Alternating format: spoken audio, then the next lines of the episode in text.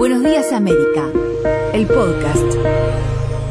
Le damos los buenos días, como cada miércoles, al doctor César Signorelli. ¿Cómo estás, César? Buenos días, Juan, ¿cómo estás? Bueno, muy bien. Eh, con algunas preocupaciones que tienen que ver con la feria judicial, tema que ya hemos eh, venido hablando, pero que, bueno, hay, hay muchos eh, oyentes que nos han preguntado, incluso mandado mensajes y cosas.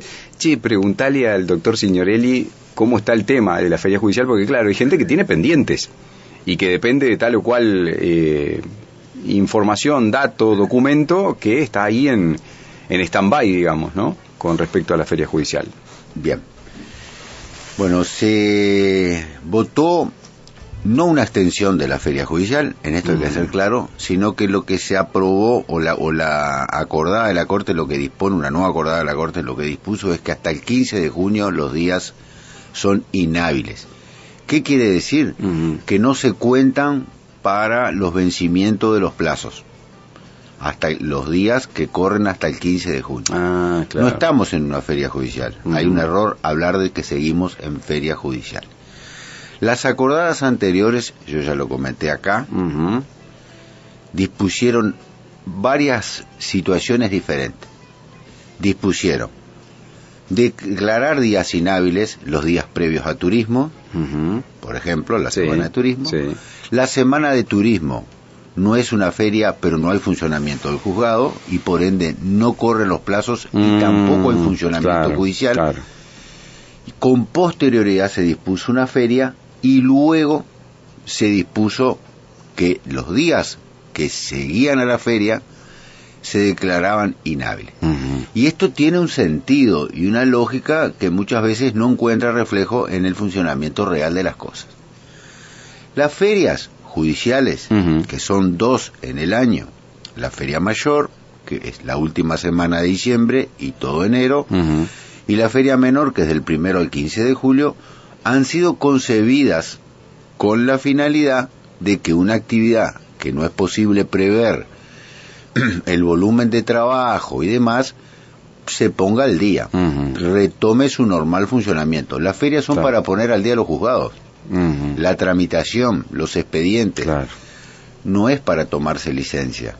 claro. No, ese es el sentido de la feria. Si bien se otorgan licencias, se reduce la actividad judicial de Ujú. fijación, de, de celebración de audiencias. Claro, de, puertas afuera, digamos, de puertas abiertas. Exactamente, para que se siga realizando un Ujú. trabajo interno Claro. de poner al día los juzgados. Ujú. De modo tal que las ferias sanitarias tenían un motivo externo, Claro. que era el No Reducir gente, la claro. movilidad. Exacto. Eh, no perforar burbujas de funcionarios, se pusieron medidas, yo ya lo expliqué acá mismo, se pusieron medidas, por ejemplo, trabajos en grupo, de Claro. forma de crear burbujas de trabajadores, digamos, de grupos de trabajadores, pero de ninguna manera la finalidad era que no se hiciera nada, que no hubiera actividad. Claro. Justamente debió aprovecharse ese tiempo para Seguro. realizar una serie de actividades. Claro.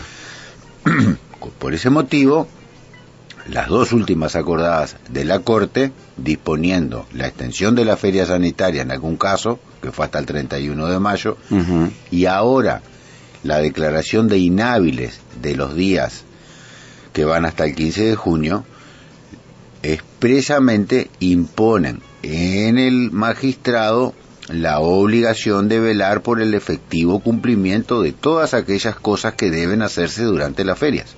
Mm. O sea que debe seguir funcionando.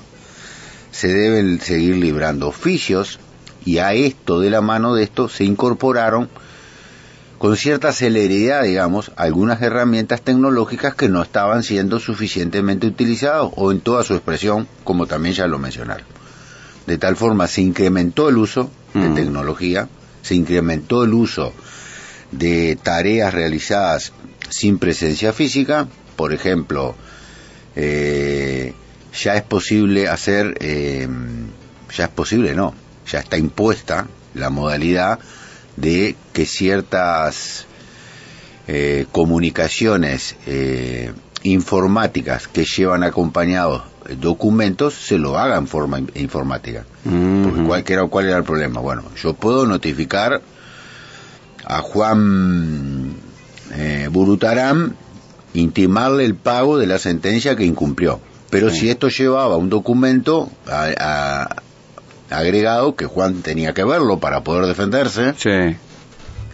no era posible. Ahora esto se facilitó.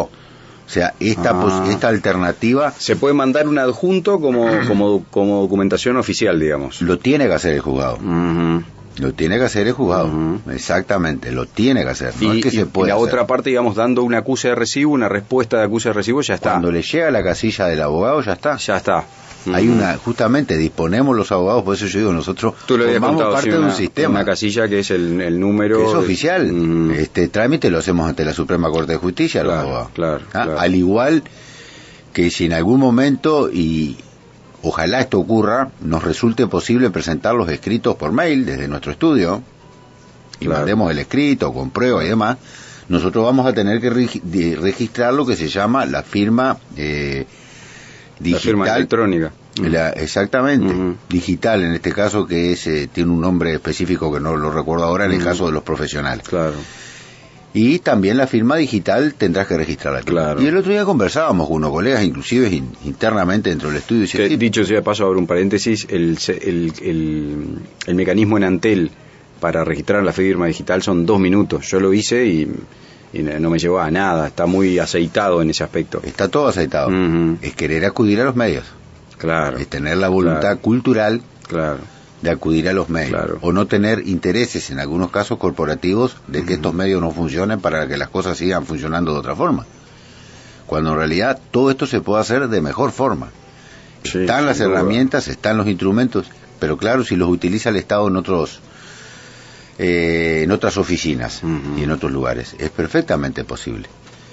Entonces el estado de situación actual, hoy, a la fecha de hoy, hoy miércoles, no sé qué día es hoy, tres, Tre- dos, dos. bueno, es que los plazos están suspendidos y justamente la acordada de la Corte lo que dispuso es que estos días sí. deben destinarse a la presentación de escritos en forma gradual, o sea, nosotros los tenemos la posibilidad de presentar escritos. Podemos no hacerlo porque no nos está corriendo plazos, pero lo que se está queriendo evitar o lo que se está queriendo lograr más que evitar, lo que se está queriendo lograr es que se hagan los trámites que es posible hacer ahora, que se dispongan las notificaciones, que se vayan fijando fechas de audiencias Claro. y demás, de forma de no congestionar y no provocar el efecto no querido, y es que el 16 de junio estemos todos los abogados amontonados. en los Todo juzgados. amontonado, claro. Sí, sí, sí. Más allá de que funciona un sistema de agenda vía web, yo tengo que agendarme para ir al juzgado, Ujú. pero a pesar de esta agenda, seguramente si hacemos un reinicio gradual, se va a producir como efecto natural un descongestionamiento de la presencia física. Claro, claro. Ese es el estado actual, de modo que no están corriendo los plazos. Yo pienso que algunos plazos debieron correr de todos modos, porque si me Ujú. resulta posible presentar un escrito y recibí una información, si yo me notifiqué de algo en forma previa a toda esta situación, a las ferias, a la declaración de inhabilidad de los plazos, eh, ¿por qué no correría el plazo si yo tengo posibilidad de presentar el escrito hoy? ¿Por qué, por ejemplo, si había una, ah, no quedó firme una sentencia que una de las partes las necesita a Sí. la sentencia firme por cualquier motivo? Porque es un divorcio, porque y lo está necesitando. Pero como no quedó firme porque no corrió el, no corrió el plazo para que una de las partes impugne Claro. queda un día, Claro. en el estudio hay un asunto que resta un día Claro. para que venza Sí. un plazo, una apelación, y así hace cuatro meses que estamos, esperando que se venza ese día, para ver cómo seguimos para adelante en un juicio que lleva siete años. Qué tremendo. Sí, Claro, tremendo. y hay que esperar al vencimiento del plazo. Y hay que esperar el vencimiento del plazo cuando perfectamente pudo haber vencido antes. O sea, hay mecanismo para haberlo hecho vencido antes. Si en realidad es vía telemática, ya tiene la sentencia la otra parte, contó con cuatro meses para apelarla y contó con varias instancias en que era posible presentarse en el Yo, yo digo, me, me- me quiero quiero empatizar con algo que no conozco, ¿no? Ese caso que tú decís que vaya a saber uno eh, de quienes quienes no estamos involucrados, qui- quién es o qué, qué hacen las personas que están esperando siete años por un fallo y tener que- tener que pasar por esto que, que involucra ansiedad, pérdidas de tiempo, enlentecimiento de otros planes. Eh, me parece que tanto hablamos de la empatía que estas cosas eh, cuando está la justicia de por medio, sobre todo, son, son cosas que uno dice, pero teniendo los mecanismos que no se puedan este, dar una mayor dinamización, una evolución de, de lo que pode, de lo que hacemos hoy ir mejorándolo, parece. Bueno, se ha avanzado en una mejora sustancial en este último tiempo, pero nos empujó una pandemia, ¿no, Juan? Claro. Habla muy mal de nosotros, ¿no? Sí, sí. Que una pandemia nos haya empujado. Sí, sí, claro. ¿Mm? Podríamos haberlo resuelto mucho Sí, antes. Exactamente. que- Ahora, César, esto eh, no, no, lo, no lo tengo, la verdad, para no lo sé, no es que no lo tengo claro, no lo sé. Eh, este, este, esta, eh, este modus operandi, ¿es a nivel nacional? ¿Cómo se maneja la justicia con respecto no, a eso? no, no. Las sedes funcionan en forma dispar. ¿Autónomas? No, hay sedes que toman un criterio, es el famoso criterio de la sede, que Ajá. toman un criterio y han funcionado casi que normalmente, y hay sedes que han paralizado casi que totalmente. Tenemos de, Hay de todo. eh, hay de todo en el menú. Ah. Por eso yo digo, no voy a generalizar porque en realidad hay sedes que funcionan Y tú normalmente, como, ¿no? Y, y tú como estudio de, de- de abogados, ¿no? ¿no? No pueden trasladarse a una sede que esté funcionando, digamos. O, o sea, pens- estoy pensando en este caso que mencionaste, ¿no? Es, este caso, tú ahora no lo puedes plantear en una sede que esté operando, digamos, al, al 100%. No, No se porque puede. cada Mm. sede tiene competencia territorial, Ajá. tiene Ah. competencia material, o sea, yo no puedo presentar un escrito de divorcio en una sede con competencia laboral, ni tampoco... Mm. No, no, claro, claro. Pero además hay varias sedes con la misma competencia Mm, territorial, mm. eh, territorial, o sea, hay varias sedes con competencia en materia laboral, por ejemplo, Mm. en Salto hay dos sedes con competencia en primera instancia, o sea, de cierto monto hacia arriba no se utiliza la, la- la competencia en materia laboral, no me quiero meter a entreverar, pero No, no, claro. los juzgados de paz departamental tienen competencia, pero bueno, no, no importa. Hay dos sedes con competencia en materia de, de asuntos laborales. Yo no puedo elegir una sede u otra. Ah. Depende de la letra, la primer letra del apellido, del primer apellido Ah, del reclamante. Ah. Es más, yo tampoco puedo decidirlo si soy demandado. Si fuera por la fecha de presentación del escrito, que algunos Mm. casos son por la fecha de presentación del escrito, yo no puedo decidir cuando la otra parte presenta el escrito. Ah, Y muchas veces yo estoy interesado a un demandado en obtener un fallo. claro. Porque, por ejemplo, el banco me está preguntando Mm. si efectivamente estoy embargado Sí, y tengo que claro. explicarle al banco. Exacto. Y sí, como lo hago corrientemente, sí estoy embargado porque hay un juicio ejecutivo de un tema que se terminó y me condenaron a pagar 25 mil pesos y la otra parte pretende 500. Claro. Y capaz tiene razón la otra parte 500, pero mientras tanto estoy embargado por 500.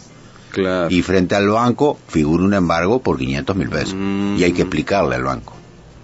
Claro. ¿Me explico? Sí, sí, sí, Eh, claramente. Bien. Esto además ha tenido, eh, por ejemplo, ahora en relación a lo que tú me mencionás, eh, se dispuso en, un pro- en algo que inicialmente durante seis meses va a funcionar solo para Montevideo, solo para Montevideo, que yo vía web, digamos, presento el asunto y ya me asignan la sede. Yo ya sé a qué sede tengo que ir de forma que yo ya no le voy a errar.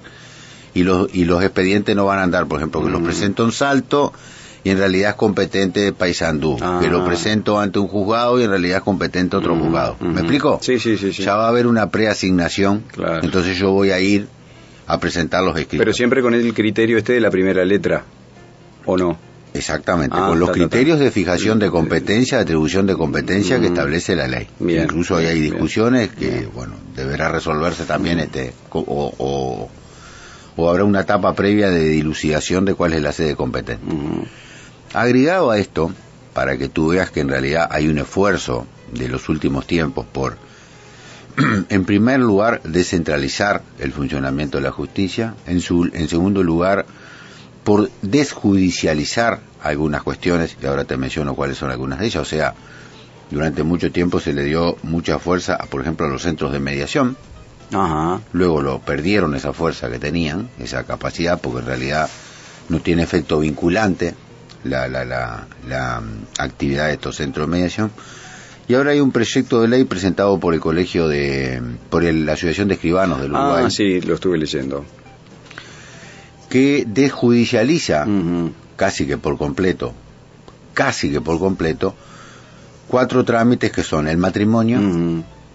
Que se puede celebrar ante escribano, cumpliendo los requisitos, Claro, los mismos requisitos sí, que sí, se siguen, oficia como eh, como un oficial del registro civil el ujú. El divorcio, cuando hay acuerdo de partes, deben resolver las cuestiones de menores, que es la tenencia, Claro. o sea, la guarda material del, del menor, los alimentos y la visita ante el juez. Y una vez resuelto esto, pueden avanzar con un divorcio ante escribano. Esto eh, descomprimiría sustancialmente Claro. la cantidad de expedientes tramitados judicialmente. Las, los trámites sucesorios, también cuando no, no se genera un contencioso, o sea, cuando ahí no hay líos entre las partes y estamos todos de acuerdo, mi hermano, mi hermana y yo estamos de acuerdo, bueno, mira, murieron los viejos, claro, Claro. esta casa, cómo se ¿Cómo distribuye, vamos a preguntarle al escribano, el Claro. escribano nos instruye y hacemos. Eh, en el caso del divorcio, en- en- hay una primera etapa en que se presentan la- las partes ante el escribano, le dicen que se quieren divorciar y ahí hay un plazo en el cual se presentan nuevamente con asistencia letrada. No aplica para el divorcio unilateral. No, No, en principio por- es cuando acuerdo. hay acuerdo de partes. ¿Ah? Porque cuando hay divorcio por sola voluntad, la Claro. otra parte puede invocar que en realidad hubo una causal. Ahí está. O sea, no, no, mira, estás haciendo el divorcio por sola voluntad, pero en realidad la causa de que te querés divorciar es que hubo Claro, claro. riñas y disputas, Mm. adulterio, yo qué sé lo que cosa, sí, sí. Ah, las causales que prevé Mm. la, la ley. Y el otro trámite que se desjudicializaría también sería la, eh, creo que es la disolución de la sociedad conyugal. Ajá. Sí, la disolución de la sociedad conyugal. Ajá. Es el otro trámite Ajá. también que tiene que existir acuerdo. Son todos trámites en lo que hay acuerdo.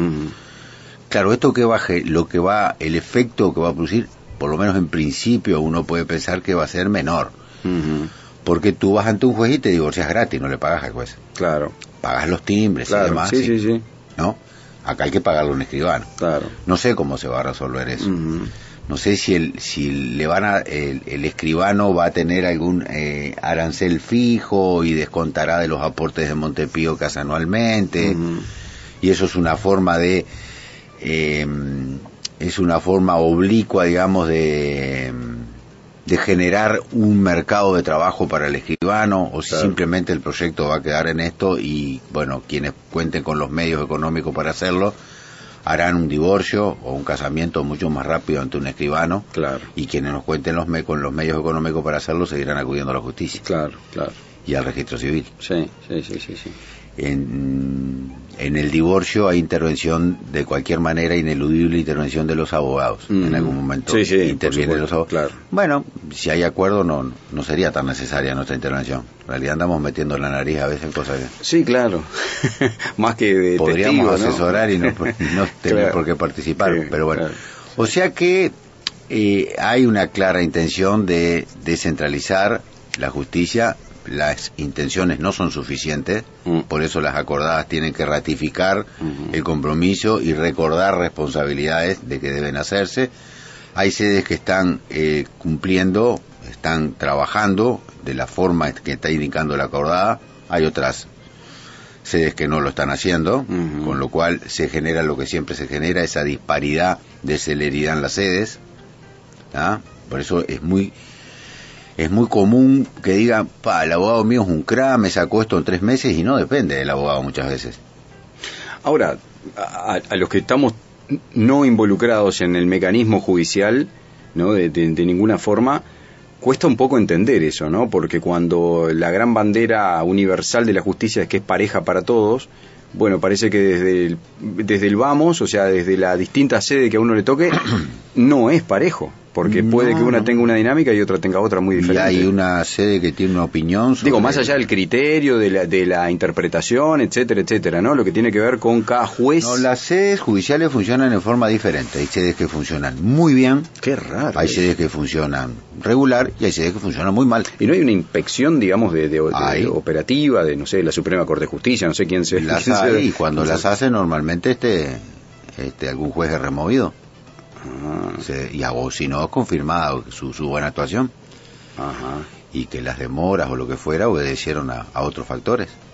Pero sobre todo el tema de mora no es un tema eh, que la, sede, que la Suprema Corte de Justicia ignore, los servicios civiles, los servicios administrativos, perdón, de la Suprema Corte de Justicia ignore. Ahora, como garantes de, de impartidores de justicia, justamente las sedes judiciales deberían ser lo mismo, ¿no? Como ir eh, a, no sé, que entrar en una y entrar en otra debieran ser. No, no, pero eso no ocurre. Digo, esto no es Qué curioso. una crítica a ningún No, juez en no, particular, no, estoy claro. dando ningún nombre, no estoy diciendo aquellos que me merecen la mejor opinión, no los estoy nombrando también. No, no estamos dando juicio de valor, digo, no es que funcionan bien o mal, funcionan distinto. Funcionan Y- y a mí y, me mucho eso la lleva, casi voy a hacer un juicio de valor, que algunas funcionen mal. Que funcionen En- mal, en- claro, En el sí, ordenamiento sí, sí, jurídico español, y acá voy a, voy a, este, mi hijo está haciendo una especialización en derecho procesal y me comentaba que, por ejemplo, la justicia española, eh, en la justicia española hay normativa, en el ordenamiento jurídico español hay normativa que eh, impone eh, gravámenes económicos a la justicia cuando observa lentitudes que no, que no corresponden. O sea, debe indemnizar al particular por las demoras, la justicia española. Pero, claro. La propia justicia Sí, española. sí. Hay un ordenamiento que la propia justicia española debe aplicar y dice, mira, demoraste más de la Sí, cuenta porque los plazos son estos, fijaste fechas fuera de plazo, hubo demoras injustificadas, Claro. el expediente se extravió, cosa que ocurre, por eso abogo por un expediente electrónico, ese ya no se va a extraviar, yo voy a tener mi copia en mi pendrive, en mi computadora, en mi estudio Mm. Habrás notado que se celebraron algunas audiencias penales eh, por videoconferencia Sí. con el preso presente, sí, sí. el abogado en su casa y la fiscal en su casa Mm. y se celebraron acuerdos. Todo eso puede funcionar perfectamente y lo que tenemos que mm, internalizar es que esto no debe terminar esta ola de impulsar estos cambios no debe terminar con, con la- una posible finalización de la pandemia. Claro, no. Que sea Debe el punto de quedarse. partida nomás. Claro, que sea solamente, que sea el, el que haya sido el estímulo para que hagamos, mm. o para que reflexionemos sobre los cambios que tenemos que introducir. Totalmente. O sea que a la preocupación de los oyentes, sus trámites pueden tener una aceleración, pueden tener un movimiento, el abogado puede encargarse perfectamente de ir al juzgado, tiene la posibilidad ahora de ir al juzgado, de presentar escritos, se deberían decretar escritos que es posible decretar, hay sedes que no lo están haciendo no porque lo resuelva el juez o no sé quién, sino que simplemente el propio fun- funcionario tomó el criterio de que esto no se puede hacer, cuando en realidad la acordada dice claramente que se debe hacer, se deben seguir esos trámites internos, si no para qué está abierto el juzgado. Claro. ¿Y para qué, nos, y para qué la acordada dice que están suspendidos, que meramente están suspendidos los plazos? Están suspendidos, no están corriendo los plazos. Dada la normalidad de la situación, los plazos están suspendidos, no está suspendido el funcionamiento de los juzgados. O sea que hay cierta actividad Que se puede seguir se haciendo. puede- y bueno, nosotros de hecho la estamos haciendo en el estudio, ¿no? Con, con los expedientes nuestros seguimos haciendo la actividad que podemos. La seguimos haciendo. Vamos Claro. a diario al juzgado. Qué tremendo. Me quedé pensando en, en aquel en aquel viejo eh, elemento publicitario de las pizzerías de Nueva York que decían, ¿no? Si en 20 minutos no llega la pizza, la pizza no tiene costo, ¿no?